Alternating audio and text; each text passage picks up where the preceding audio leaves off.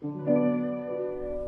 家好，这里是全球旅行文化知识内容平台三毛游的每日一宝栏目，每天学点历史，从此开始。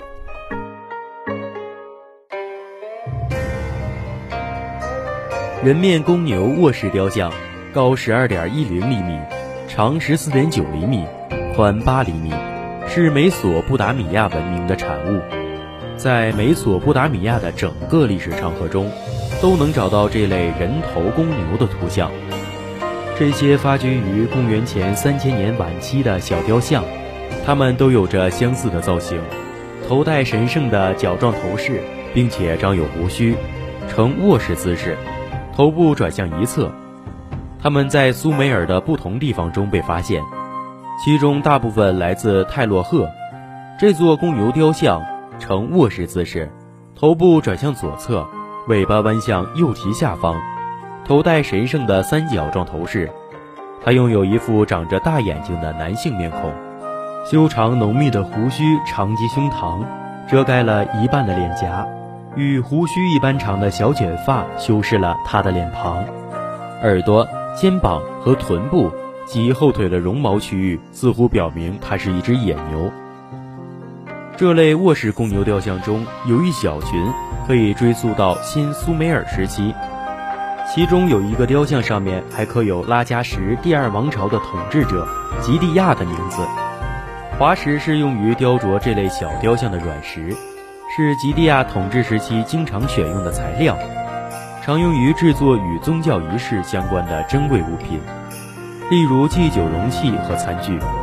代表崇拜者的小雕像也由这种石头雕刻而成，通常描绘的是王室成员，例如有戴着围巾的女性形象，或高官显贵。在新亚述时期，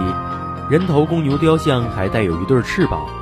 它们会被安放在亚述王宫的大门两侧，可能是用来支撑走廊的拱顶。它们是王宫的守护神，保护王宫不受邪恶的侵犯。这种生物是拉玛苏的一种，而拉玛苏则是指亚述和巴比伦神话中的人首半狮半牛怪，保卫着亚述人的神庙和宫殿。它们有翅膀，可以飞翔，而且力量很大。拉玛苏通常与仁慈的、具有守护精神的太阳神沙马什相关联，如在美索不达米亚肖像中显示的那样，在其他同类的雕像中也有同样的发现。在这种小雕像的中后部位，有着不规则形状的细长空洞，可能是用来放置一种可移动的容器。罗浮宫收藏着一个来自泰洛赫的狗雕像。上面刻有公元前十九世纪拉尔萨国王苏木伊鲁姆的名字，其后部有一个笋眼，里面装有一个未抛光的笋头，其内部空间大小能放置一个小型的椭圆形杯子，这很可能就是这类小雕像的实际用途。另外，根据一些浮雕的描述，它们还可能是神灵的坐骑。想要鉴赏国宝高清大图，欢迎下载三毛游 App，更多宝贝等着您。